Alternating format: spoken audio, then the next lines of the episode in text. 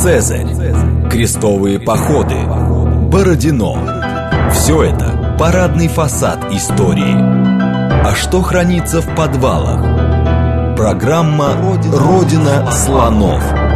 То, о чем ученые обычно не рассказывают, потому что их не спрашивают. Программа предназначена для лиц старше 16 лет.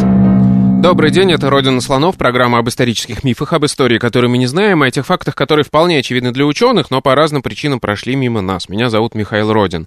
И сегодня мы будем говорить об одном из самых э, обсуждаемых, я бы сказал, проблемных для лженауки методов э, в истории, э, причем методов естественно-научных. Сегодня мы будем говорить о радиоуглеродном датировании и о проблемах этого метода, о том, можно ли ему доверять, насколько они могут ошибиться, эти специалисты, и насколько э, сильно меняет наше представление об истории использования этого метода. У нас сегодня в гостях кандидат географических наук, заведующая лабораторией радиоуглеродного датирования и электронной микроскопии Института географии РАН, э, кандидат географических наук Эля Павловна Зазовская. Добрый день. Добрый день.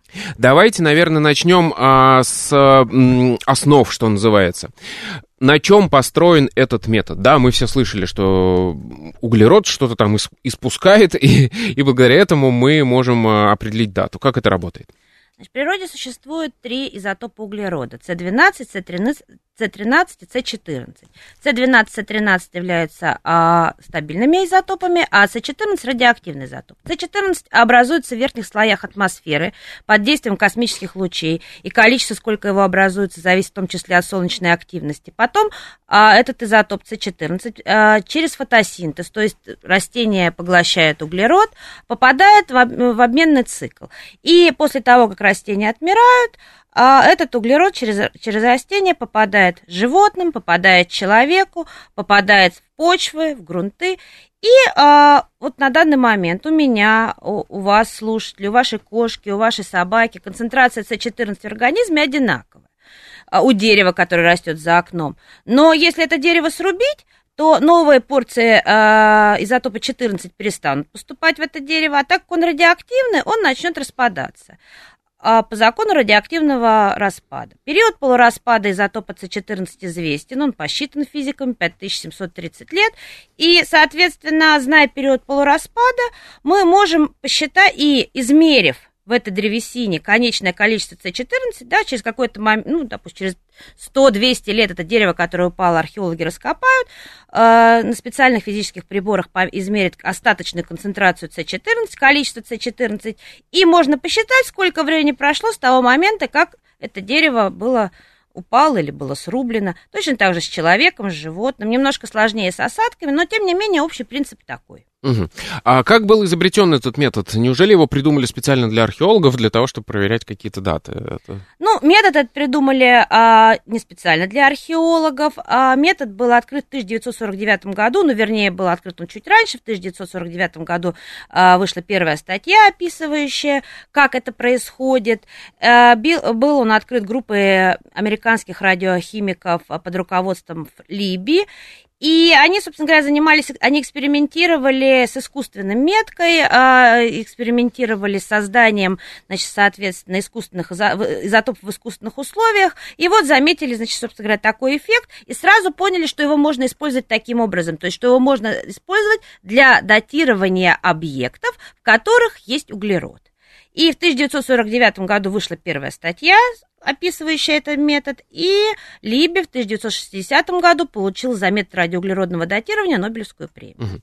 Как его восприняли, собственно, представители других наук? Насколько я знаю, было очень много противников, потому что там археологам очень часто ломает концепции. Например, этот метод, я знаю, что японцы там очень сильно возмущались, что у них там удревление какое-то произошло, каких-то слоев. А, ну, понимаете, а, во-первых, я хочу вот что отметить, что вот в 49 году был изобретен метод, и в Советском Союзе первая лаборатория радио углеродная появилась в 1956 году. Она появилась в, истории, в Институте истории материальной культуры выемки в Санкт-Петербурге, в Ленинграде тогда. Конечно же, ее создали не гуманитарии, не археологи, ее создали специалисты радиового института имени Хлопо, Хлопонина, но все равно она появилась именно в выемке. То есть это был заказ исторической науки, советской исторической науки, вот для внедрения точных, тогда говорили абсолютных методов датирования в археологию.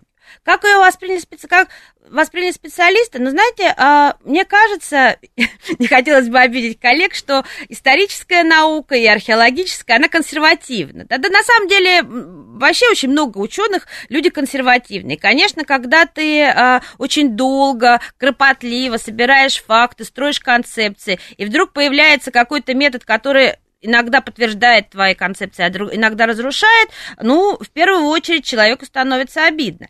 Но еще, конечно же, любой новый инструментальный метод, он должен как бы, ну, на, набрать доказательной базы. Нужно доказать, что он работает, нужно показать на многих примерах. Поэтому, конечно, история взаимодействия а, радиоуглеродчиков а, и археологов, она, историков, она достаточно сложная и до сих пор. А, такой известный археолог а, Колин Рефью, археолог, историк, историк, а, член британского парламента, он, а, ну, сейчас ему, по-моему, уже к 90-м годам, он когда-то в 99-м году в своей книге написал, что радиоуглеродное датирование произвело революцию в умах археологов. Вот это было в 99-м году, он так написал. Вот это, с моей точки зрения, эта революция происходит до сих пор. Угу. Но, тем не менее, а, да, ни одно на самом деле сейчас э, уважаемое такое исследование археологическое невозможно без радиоуглеродного датирования. Да? То есть это не истина в последней инстанции, но все, если вы посмотрите публикации последних лет, особенно англоязычные, всегда увидите, что, в общем-то, если речь идет об установлении возраста, о каких-то спорных моментах датирования памятника, привлекают методы а, не только радиоуглеродного датирования, есть еще другие инструментальные методы датирования, но в основном, конечно, пользуются радиоуглеродом. А вот, собственно, тут мы переходим к проблемам, потому что, а, как мне кажется, самый, ну, полезный, а, что ли, этот метод для всяких бесписьменных обществ, то есть там всякий неолит, палеолит и так далее, туда вглубь. А насколько глубоко вообще может этот метод забраться и где вот там нижняя граница по датировкам, которая может он показать? А, ну, собственно говоря, возможность метода, она а, обусловлена периодом полураспада. А в настоящий момент а, пользовательская возможность метода, пользовательская, это в смысле, ну, то, что разумно мерить, да, угу. это примерно до 55 тысяч лет. Причем это даты, которые должны быть получены с помощью ускорительной масс-спектрометрии. Вы можете в литературе кое-где встретить такие сенсации, что радиоуглерод позволяет мерить до 70 тысяч лет, до 80 тысяч лет. Вот здесь не надо, как говорится, путать, потому что, да, можно на современных ускорителях измерить такое ничтожное количество Соответственно, э, собственно говоря, что происходит с радиоуглеродом? С каждым периодом полураспада его становится меньше, да, а так его вообще очень мало, его концентрация очень мала в в отличие от C13, C12, то основная задача э, инструментальщика, значит, человека, который лаб- угу. работает в лаборатории, найти способ измерить это малое количество, сдетектировать, да. Поэтому сейчас существуют такие высокоточные приборы, которые позволяют э, детектировать очень маленькое количество, да, и мы можем таким образом поймать, значит, э, вот ничтожное количество радиоуглерода и померить на машине вот эти 70 тысяч лет, да. Но для пользователя – для археолога это практически невозможно, потому что на самом деле а, для того, чтобы в, это должно, вы должны найти хороший образец хорошей сохранности. Из него должно выделиться датирующая фракция. Например, если это кость, то это коллаген. Да? Угу. За 70 тысяч лет этот коллаген на самом деле еще просто весь разрушается, большинство. Поэтому э, в принципе, работает радиоуглерод до 55 тысяч лет. А вот 55 тысяч лет мы получаем, да, 50-55 тысяч лет, она ну, как бы подходит. Ну, то есть, грубо говоря, верхний палеолит, там куда-то да, вот туда да, где-то да. это все заканчивается. Есть а... еще, кстати, еще, извините, я перебила, есть такой миф, есть э, достаточно много археологов, и не только археологов, даже самих э, представителей естественных наук, которые, например, вообще значит, считают, что после 20 тысяч лет радиоуглероду мерить, верить нельзя. Ну, вот есть, есть такое мнение, угу. оно периодически э, возникает и в нашей среде циркулирует.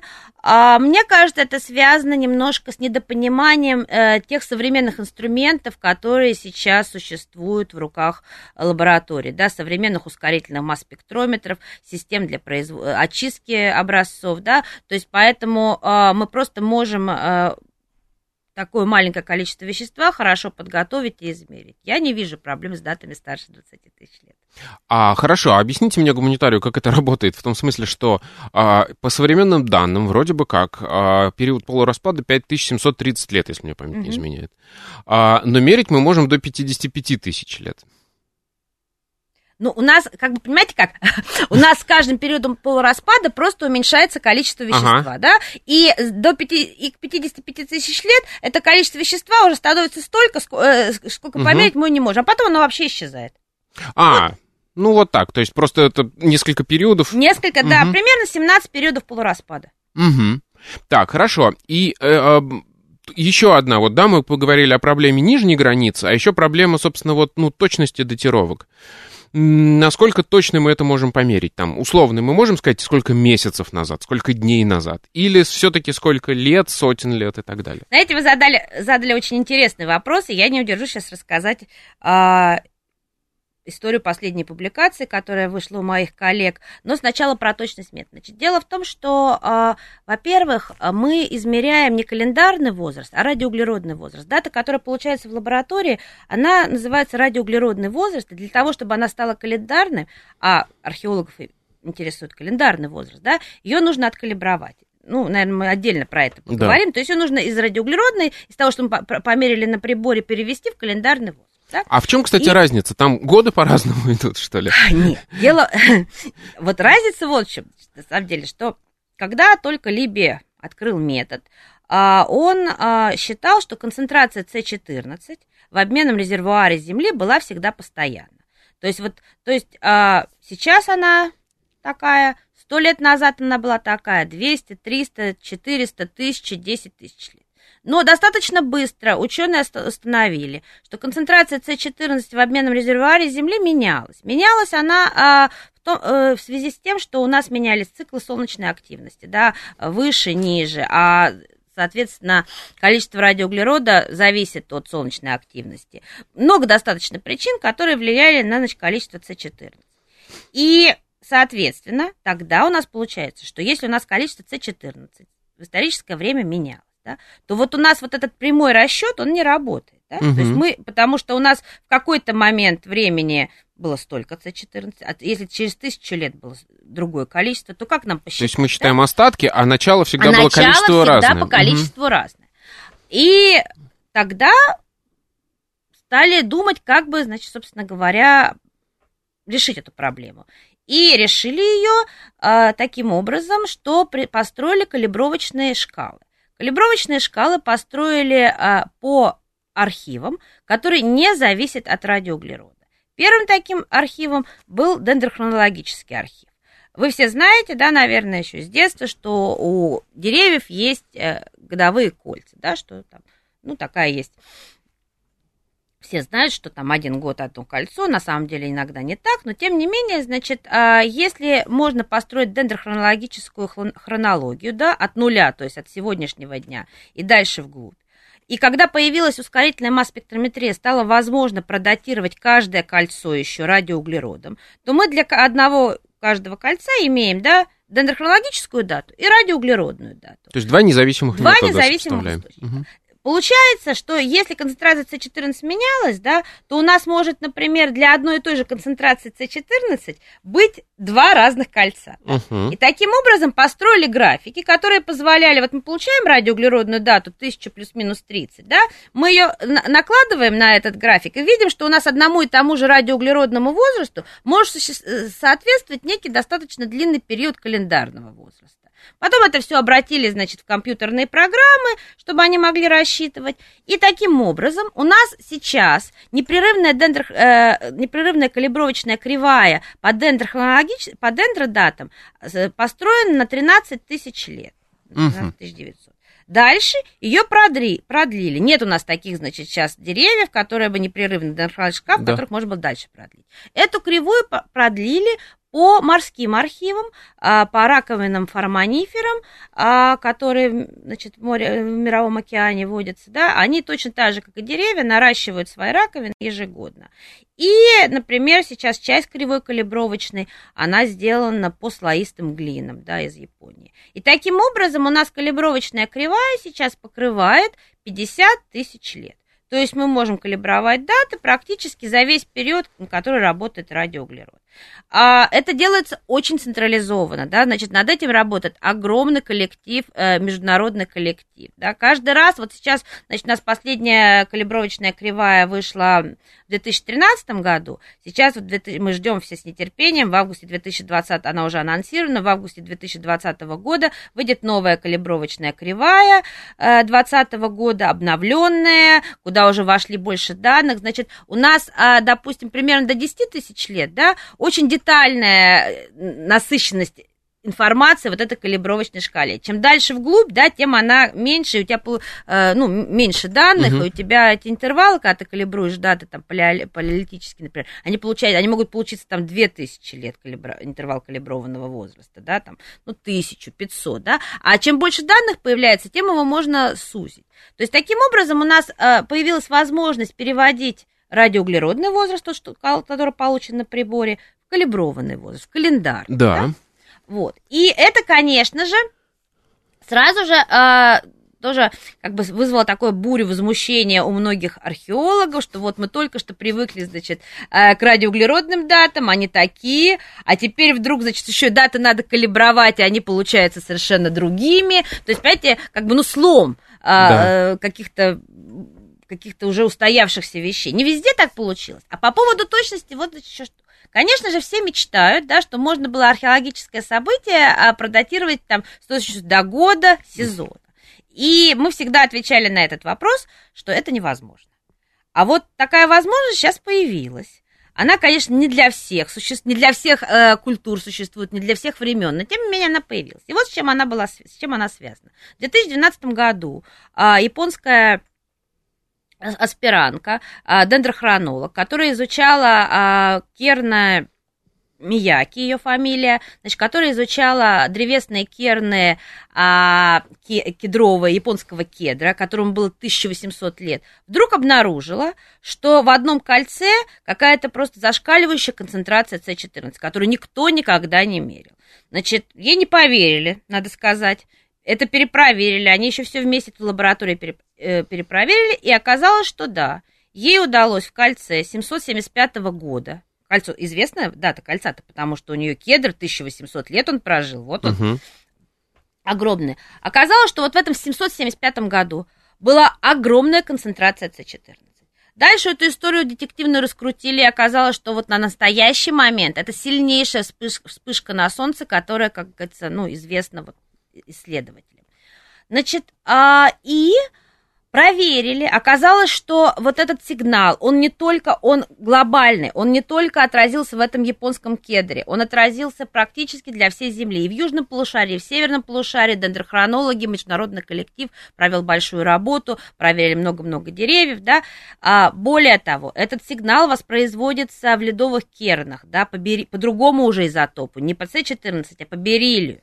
То есть это была такая глобальная история.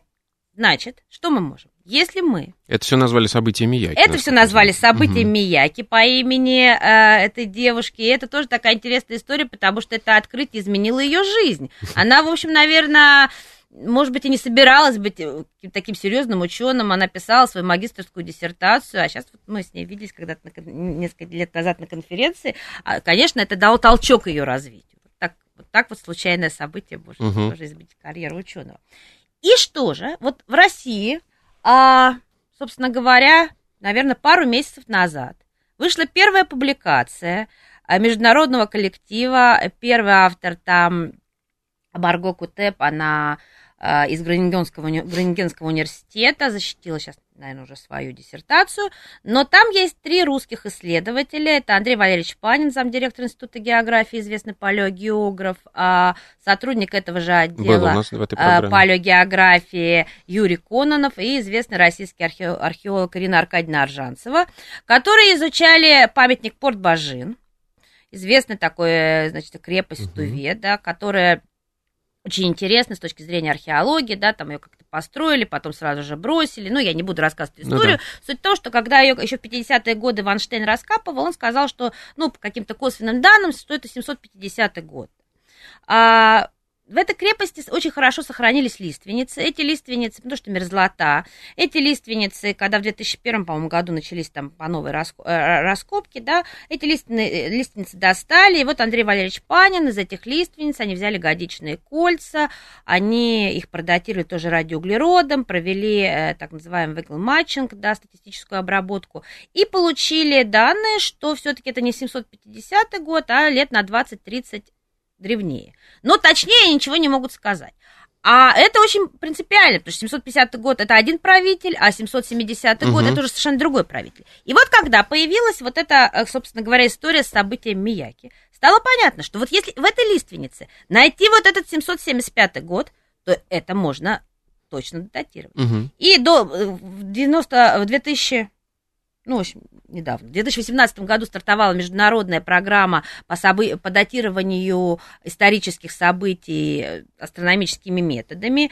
И мы с Гронингенским университетом достаточно давно сотрудничаем. А, и вот они, их, им нужны были такие примеры, и они взяли эти образцы. Это, конечно, очень трудоемкая работа, значит, чтобы подобрать эти кольца, угу. чтобы попасть. Должны быть деревья с сохранившейся корой.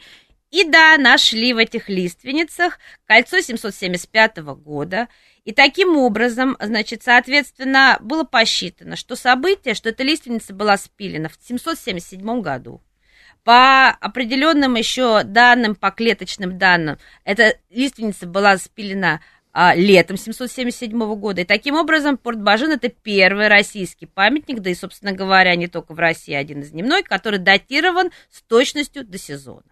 Да. Но мы здесь говорим про конкретный 775 год. Я так понимаю, вокруг э, мы не можем все-таки с точностью до года датировать. Нет, понимаете? Плюс-минус 30, да, всегда Нет, нет, нет. Вот как раз это кольцо до 775 года мы можем датировать с точностью до года, потому что это такая концентрация, да, угу. что мы точно, вот если у нас есть, мы достали из археологического раскопа деревяшку. Да. Нашли там это не очень просто. То есть это, я не говорю, что это сейчас такой инструмент, который заработает завтра. Нашли там это год, э, в середине даже, кольцо 775 года. Да. Но мы можем, вот от этого мы уже можем точно посчитать, когда... Но я имею в виду, это все равно плюс-минус Это лет. равно... Ну, ну нет. О, нет, я имею в виду, что ну, дерево да, имеется, вокруг, имеется, которое имеется жило в, в этот период. Что, что не каждый археологический да, памятник так да. можно датировать. Конечно, но такое же событие, чуть-чуть меньше интенсивности, обнаружили в 994 году нашей эры.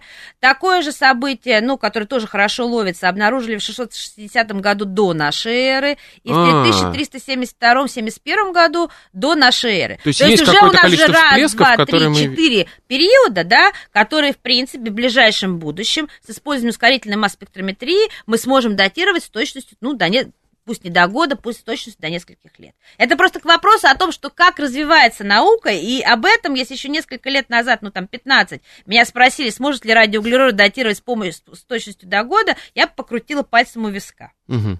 Вот. А насколько сильно вообще изменилось там вот с 49 -го года первые датировки а, до современности? Вот, ну, как часто археологам приходится возмущаться и переписывать историю, что называется? Знаете, наверное, а, принципы метода, конечно же, не изменились, но изменились наши возможности. Во-первых, инструментальные, да, мы значительно лучше и больше сейчас можем мерить, э, чем это было там 50-х годах. Но в первую очередь, конечно, а, революция это в радиоуглеродном датировании, это было внедрение ускорительной масс-спектрометрии, которая, собственно говоря, позволила, во-первых, мерить очень небольшие количества вещества. Мы работаем с миллиграммом углерода. Да, да потому что я помню, раньше там надо было прям пол дерева да, вам ну, сдать. Пол, ну, не пол дерева, но килограмм, ага. да, или там 500 грамм кости, да. Теперь мы можем дать, э, мы можем работать там с с образцами весом от нескольких миллиграмм до нескольких грамм. Да, это первое. И второе, собственно говоря, мы научились интерпретировать эти данные. Мы узнали очень много всего нового о том, что происходит с радиоуглеродом, например, после а, того, как, как бы образец попал в землю. Угу. Мы узнали, собственно говоря, как накапливается радиоуглерод при жизни человека и животных. И здесь вот есть тоже такой интересный сюжет, а, который связан с эффектом резервуара.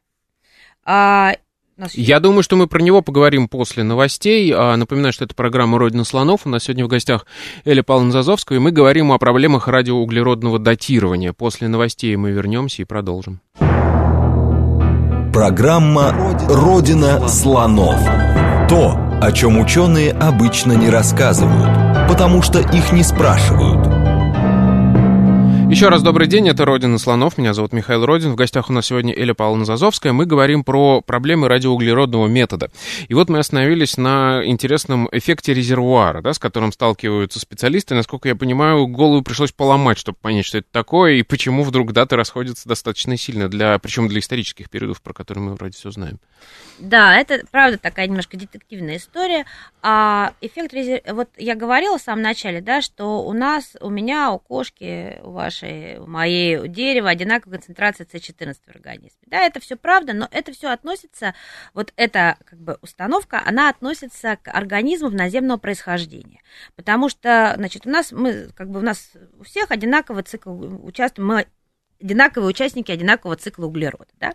А вот э, в морских резервуарах, как потом выяснилось, речных, э, углеродный цикл немножко другой. Связано это, э, собственно говоря, и с температурой мирового океана, и с циркуляцией в нем воды, и с тем, что у нас на дне мирового океана огромное количество значит, карбонатных образований, где есть Секунду, уточню, что такое резервуар, вот тут, видимо, надо понять. То есть есть отдельно воздух, это как бы Э, ну, мы говорим обмен на резервуар Земли, да? да, то есть, собственно говоря, атмосфера, биосфера, все, значит, угу. мы все участники вот этого да. резервуара, да, значит? А вода, она типа отдельный резервуар? Ну, а, да, получается, что отдельно, да. Угу. Дело в том, что вот этот цикл углерода в океане, а он отличается от цикла углерода, соответственно, в наземных экосистемах. Угу. А, и потому что... Реки входят в это? Вот реки тоже входят, но про океан было, было известно стало известно чуть раньше, потому что большое количество растворенного СО2 есть в океанической воде. Этот СО2, он снизу поднимается, да, растворяется в верхних слоях а, океанической воды и включается в цикл, собственно, углерода, да, значит, рыбки едят там какие-то водоросли, все это, значит, включается вот в этот цикл. Угу. И так как у нас много вот этого древнего углерода на дне Мирового океана лежит, просто залежи такие огромные, он, в нем нет С14. Он образовал, э, эти, а, значит, залежи образовались так давно, что С14, который там когда-то был, он весь уже, значит, распался. И вот когда этот у нас это называется мертвый углерод, включается в цикл, он как бы разбавляет тот С14, который есть в организмах, в которых он есть. И вот это и есть эффект резервуара. Как это было замечено? Это было замечено, когда продатировали а, животных и э, эскимосов, э, эскимосные, да, не ошибаюсь, значит, э, из в Арктике, это были еще 80-е годы, значит, это были животные с известными датами смерти, да, там 1815 года, 1700 какого-то, и, значит, собственно говоря, скелеты людей были тоже взяты из раскопок археологических, но тоже, так как это уже время, значит, имеющие источники, да, значит, было примерно известно время их смерти. И обнаружили, что вот эти даты, полученные по костям вот этих морских животных, значит, там боржа, тюленя и вот эскимосов, которые, собственно говоря, в основном, мы, да не в основном, только питаются вот этой пищей, да, оказалось, что, значит, их возраст сильно удревнен на 300, на 400 лет. И вот этот эффект, значит, проявления, такой мнимый возраст назвали эффектом резервуара. А, но, ну, как бы про океан было все известно, но вдруг совершенно тоже, опять-таки, случайно, а, где-то в 90-х годах была проведена очень большая работа по датированию а, голландских а, э, графьев и святых с известной датой смерти. Собственно говоря, это были э, монастыри, э, кладбища монастырские, где лежали плиты, на которых, соответственно, было написано, когда, значит, скончался ну, то есть, есть дата, сей, да, есть угу. дата. И вот продатировали кости этих, значит, святых людей, и оказалось, что дата, полученная радиоуглеродом, существенно отличается от даты, которая напис... написана на вот этой могильной плите. И эту историю детективную стали раскручивать, и оказалось, что, собственно говоря, э, все эти, значит, графья и э, значит, святые, они жили около рек, они питались преимущественно речной рыбой, у них была речная диета, это вообще было как бы, как очень принято в той среде. И а, вот, собственно говоря, это и есть влияние речного резервуара. То есть, а, если мы с вами будем все время есть рыбу, да, а через 300 лет нас продатируют, угу. то окажется, что наш возраст отличается от даты нашей смерти, причем до, достаточно заместно. Все зависит от того, сколько, а, сколько рыбы или морепродуктов или речных продуктов мы потребляли. Вы, спросите, вы сейчас спросите, а как вы узнали, что они ели рыбу? А есть другое направление исследования, изотопная геохимия, а, которое изучает палеодиеты.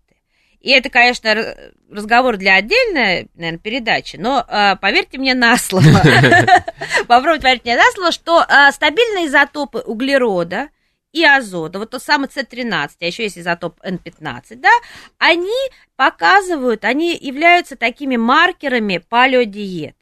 То есть по соотношению стабильных изотопов а, углерода и азота в костях человека или животных мы можем сказать, какая пища преобладала у человека. Морская, речная, или, например, он ел только кукурузу. Потому угу. что, почему? Потому что изотопный состав углерода и азота вот этой морской рыбы, речной рыбы, растений группы С4, которые относятся к кукурузе, или у яблок, которые растут у нас, да, они, этот изотопный состав, он отличается. Это известно, это измерено, мы можем померить это сейчас во всех тех растениях и продуктах, которые нас окружают, да. И, соответственно, а, мы то, что мы едим. То есть, какие продукты с каким изотопным составом мы потребляем, это формирует изотопный состав наших э, костей, наших, ну, других тканей. Да? Таким образом, таким образом, да, соответственно, э, что у нас получилось? У нас получилось, что у нас есть даты, полученные по костям человека, который ел рыбу, морские продукты, морские или речные, э, которые и, соответственно, дата из письменного источника, ну, в данном случае могильная плита, и данные изотопного состава, которые показывают, что этот человек, вот, значит, все определял. И еще, как можно проверить, что радиоуглерод работает, а что-то не то с человеком. Из этих же, из этих же могил датировали древесину гроба. Которая точно не ела рыбу. Которая точно не ела рыбу. И таким, это называется параллельное датирование в радиоуглероде. Да? Значит, соответственно, датируют образцы э, точно наземного происхождения и образцы, которые, вот, например, кости человека, который, значит, мог потреблять вот эти морепродукты. И мы получаем, если мы получаем две даты, значит, соответственно, близких, да. мы понимаем, что, значит, эффект резервуара нет, плюс вот эти изотопы, да, а если у нас расходится, да, у нас, значит, кости человека получается древнее, чем древесина, вот мы видим этот эффект резервуара. К сожалению, никаких поправок вот таких вот каких-то региональных мы в это ввести не, мы ввести не можем, пока мы этого не умеем, и, скорее всего, это, ну, пока очень сложно предположить, как это будет. Потому что можно, в принципе, посчитать, да, можно посчитать процент, и есть такие работы, когда считали вот этот процент рыбной диеты, и сколько, а, значит, вот как да, я влияет, как раз хотел спросить, потому что один человек может есть раз в неделю рыбу, а другой только Да, есть такая э, классическая работа по поселениям э, Леплин, Леплинский вир, это Дунай, мезолитические памятники, и там массово проводилось радиоуглеродное датирование, и там есть такие, э, я всегда эту картинку показываю в лекциях, потому что это очень просто счастье радиоуглеродчика и археолога, потому что, значит, там они все время там воевали, а, значит, и у них, а, значит, много, значит, костей, да, вот воинов, и вот эта лопатка человека, а в нем деревянный остаток стрелы. Ага. Понимаете, то есть вот она кость человека, вот стрела, которая его убила, да, ну вряд ли ее делали, значит, из тысячелетнего дуба, и вот эта парная датировка, которая показывает, то есть это, конечно, редкий случай, да, парная угу. датировка, которая показывает этот резервуарный эффект, все они жили. И э, вдоль Дуная, конечно же, они использовали в своей диете рыбу. Но тут вот есть такая тоже любопытный момент, что ведь мы же всегда, когда ну, вернее, не то чтобы мы всегда так, а, а, ну, наверное, люди, которые не задумываются об этом, они говорят, что, ну, а вот, например, там мы исследуем а, памятники бронзового века в Калмыкии, да, какой здесь резервуарный эффект? Какая рыба? Это же кочевники. Где же они брали эту рыбу? Там нет никаких водоемов. Вот с нами такая, с моей коллегой Натальей Ивановной Шишлиной, археологом из исторического музея, и мной, когда мы начинали исследовать резервуарный эффект, а вот такая история случилась. Там мы говорили, какой эффект резервуара? Какие водоемы? Как вы? О чем вы говорите? А мы, собственно, столкнулись с тем, что вот э, очень большая база данных э, по этим кочевникам бронзового века, да, очень много дат, и вдруг для каких-то памятников начали получаться даты на 500, на 600 лет древнее. Это был, ну, в общем, катастрофа, да, значит, надо проверять. Мы а, да, делаем своя лаборатория, делали лабораторию Гренингена. И вот, значит, собственно, Ханс Вандерплихт, известный э, радиоуглеродчик, который очень много писал об этом, как раз этих голландских князей, угу. датировал, говорит, да, у вас, наверное, тут эффект резервуара. А когда стали раскручивать историю, поняли, что, собственно говоря, и климат в тот момент был, был, был немножко помягче, вот именно в этот период. И было очень много на этой территории таких вот сезонных озер, озер где водилась рыба. И сразу же повнимательнее посмотрели материалы старых раскопок и обнаружили, что там находятся в могильниках и крючки для ловли рыбы. То есть, понимаете, э, как бы когда у тебя концептуально ты смотришь на историю одним образом, то да. очень сложно перевернуть, да. Вот, и увидеть вот и это увидеть все, что вот ну, оно в слепое пятно попадает. Слепое, как бы, да? да, попадает слепое, слепое пятно. И вдруг стали внимательно смотреть, оказалось, что и рыбья чешуя находится угу. в могильниках, много всего. То есть вот это теперь уже никто не спорит. Там в первый раз, когда мы с Натальей Ивановной Шишлин делали доклад в Институте археологии, нас практически тухлыми помидорами закидали за эффект резервуара. А, теперь я понял, почему я не ем рыбу и кота даже своего не кормлю кормом с тунцом, чтобы не путать будущих археологов. А, так, хорошо. А насколько вообще мы можем сейчас говорить, вот один из мифов, да, вот пришла даже нам смс о том, что погрешность э, тысячи, две тысячи лет. Насколько сильно от периода зависит эта погрешность? То есть мы говорили про конкретные, да, вот эти вот события Мияки и так далее. Там мы, ну, вокруг них мы можем там до года датировать. А если мы говорим там про 500-летнюю давность, там, например, вот Туринская плащаница э, известный, да, самый, наверное, пример. Ну, значит, давайте мы сейчас отложим Туринскую плащаницу, да, угу. потому что и, э, значит, как говорится, степ-бай-степ делать. Смотрите, а погрешность, собственно говоря, бывает разная. Да? Погрешность бывает приборная, да, значит, которая, вот смотрите, мы меряем. Как мы измеряем? Для того, чтобы измерить радиоуглеродный возраст, нам, ну, давайте на примере кости, нам поступает, значит, образец. Мы должны в первую очередь очистить его от посторонних примесей, да, значит, от постороннего углерода, и выделить какую-то такую часть из этой кости, которая, ну, с точки зрения современной науки, да, она не может обмениваться углеродом после смерти, да, чтобы как бы Угу. Было понятно, что это углерод принадлежит именно вот этому человеку, этой кости. Значит, такие, для кости таким веществом является коллаген, да, то есть мы выделяем из этой кости коллаген. Дальше там а, есть значит, общепринятая методика, как это делается. Есть как бы как есть способ проверить, чисто ли коллаген мы выделили, не чисто, по соотношению углерода и азота в нем, и мы измеряем, да.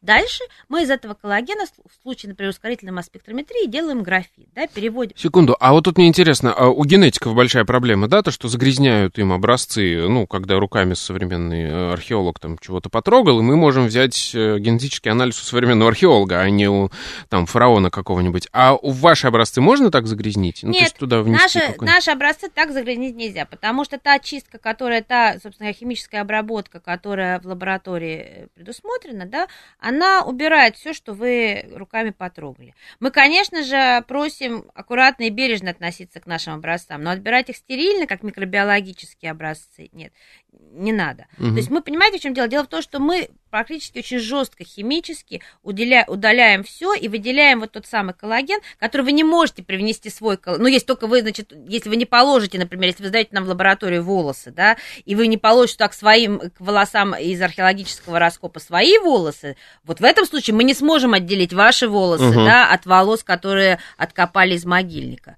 Во всех других... Точно так же, если вы к той кости, которую вы взяли в раскопе, приложите кость... Э, Свою э, кость. Э, как, э, знаю, ну, хорошо так говорить, котенка, да? То, конечно, мы, да. мы, мы, как бы скажем, опять-таки, если мы поставим такую задачу, если мы будем предполагать, что у нас здесь есть кости древние, а здесь мы можем попытаться... Ну, конечно же, нет. Ну, да. А так нет, руками угу, невозможно. Угу. Для нас это не, не является. Так, хорошо, вы сделали графит из этого. Мы сделали графит, и дальше уже в этом графите а, мерят, а, на ускорительном масс-спектрометре мерят радиоуглеродный возраст.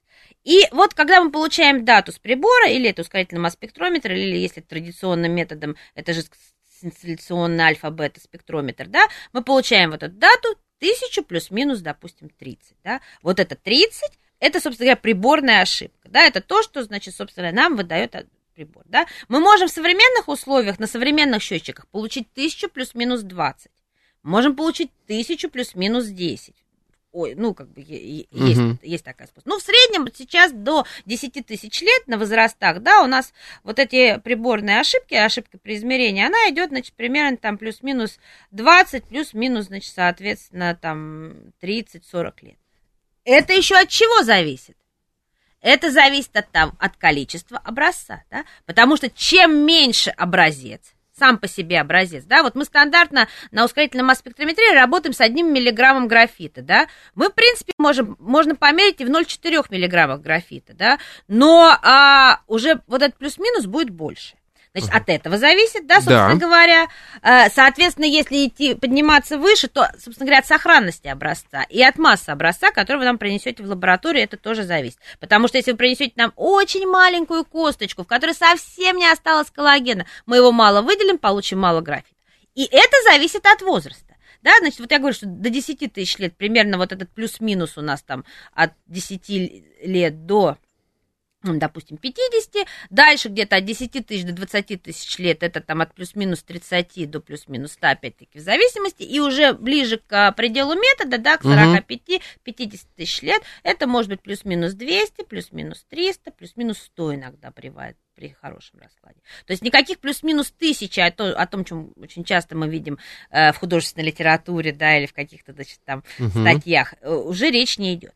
Другой вопрос, другой вопрос, что вот а, возвращаемся опять к калибровке. Вот это 1000 плюс-минус 20, это радиоуглеродный возраст, приборный возраст. Для того, чтобы его перевести в календарный, нужно его откалибровать. И здесь у вас могут уже получиться а, большой интервал калибровного возраста, там от 950 до 1020 года тому назад, да, существует большое количество сейчас статистических возможностей, да, значит, таких, как я называю, игры разума, да, значит, у тебя большие массивы данных, да, посчитать э, э, вероятность, посчитать медианы, средние, да, то есть на, обработать эти данные так, да, чтобы получить какой-то, сузить этот интервал, да, датирования, да, если это речь идет о, о дендрологических датах, ну, полученных по, по, угу. по древесному кальцию, то есть такой вот этот э, метод согласованных вариаций, да, но это уже статистическая обработка, да, и ты таким образом можешь получить, ну, значит, дату значительно более узкую.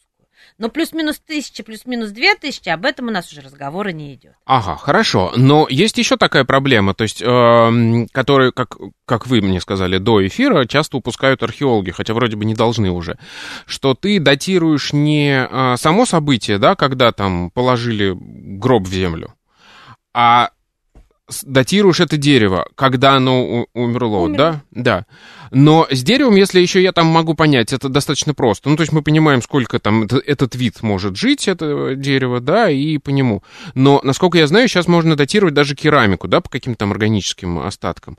А там-то вот этот вот тут уж плюс-минус тысячи лет, мне кажется, может попасть в керамику, я имею в виду органика вот это например? Да, а, вы правильно заметили, что иногда существует непонимание. Ну, на самом деле, правда, значит, на самом... это очень приятно об этом говорить, что те археологи, с которыми мы работаем, они очень продвинутые, они много знают о методе, а если не знают, стараются узнать. А, но, тем не менее, им бытует такая как-то мысль, что вот мы продатировали какой-то значит, предмет, да, о, это событие.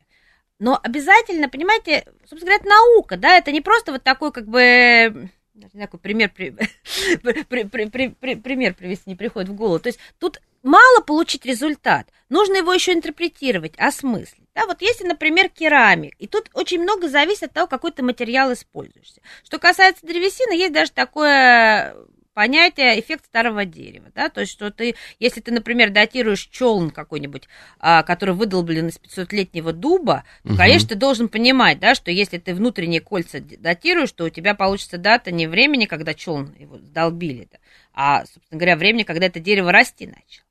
Есть еще а, в археологии такая штука, как вторичное использование, да, древесины в том числе, потому что люди жили тяжело, люди жили бедно, и если там они видели какой-то там старый сломанный дом или разобрали, собрали заново, да. а, это тоже стоит учитывать. Что касается керамики, это целая детективная история, потому что а, Конечно же, датировать керамику каким способом, кроме а, археологического, это очень интересно, и керамика это, говоря, продукт, да, как да. человеческой деятельности, и по керамике, вы знаете, много хронологий построено, да, очень, поэтому, конечно же, очень хотелось. Ну, кстати, керамику ведь не только радиоуглеродом датируют, керамику датируют другим, естественно, научным методом термолюминесценции, который, кстати, как раз и, на, который начинал с датирования керамики, но это тоже отдельная история. Что касается радиоуглерода, мы можем датировать только какие-то органические остатки. Вот в керамике обычно датируют что? То, что пригорело, ту пищу, которая пригорела, если вдруг такое осталось, да, не, не в каждом же горшке готовили, не, Да. не везде повезло археологу найти, значит, этот при- пригар. А, нагары, это, собственно, с внешней стороны, да, если этот горшок ставили в печь, этот горшок ставили, значит, на огонь, то там тоже, значит, дрова горели, значит, нагар. То есть И- как бы дерево, которым топили, Правильно, да, датируем. правильно, значит, Мгм. и, а, собственно говоря, примеси, которые существуют в самом а, тесте керамики, потому что в разных культурных общностях, да, Да. разное добавляли, где-то ракушки добавляли, где-то добавляли какую-то траву, где-то навоз, а, и вот эти органические примеси, ну, если ракушки не органические, тоже можно датировать. И вот здесь мы должны понимать, собственно говоря, что за материал мы датируем. Вот а, с пригарами была очень интересная тоже история, связанная с эффектом резервуара, потому что, значит, это были работы в начале 2000-х годов такой э, э, исследовательницы Бет Филлипсон из из университета Архаус, которая исследовала, работала в Голландии, работала на севере а, Германии, и они там обнаружили, что у них существует эффект резервуара по костям человека и по костям животных, которые они там датировали из этих памятников, поселения эти большие. Но в том числе они датировали нагары и пригары в керамике. И они обнаружили, что у них эффект резервуара есть и в тех пригарах, в тех горшках, в которых готовили эти рыбные продукты. Они проверили эти пригары вот по изотопам, как я вам говорила, да, по стабильному Мгм. изотопу, азотопу углерода и азота, и обнаружили, что, значит, соответственно, да, вот эти пригары, они подвержены эффекту резервуара. Более того, они провели прекрасный археологический эксперимент, очень интересно он написан, опубликован. А, они, ну, рядом со своим памятником, на котором они в те годы работали, они нашли глину, из которой эм, э, местное население лепило гашки, При- пригласили, ну, у нас называется реконструкторы, да, Ага. значит, они слепили по этим технологиям вот эти горшки, как это делали в те времена, это, по- меня, э, это были, по-моему, мезолитические памятники. Могу ошибиться, не буду обманывать.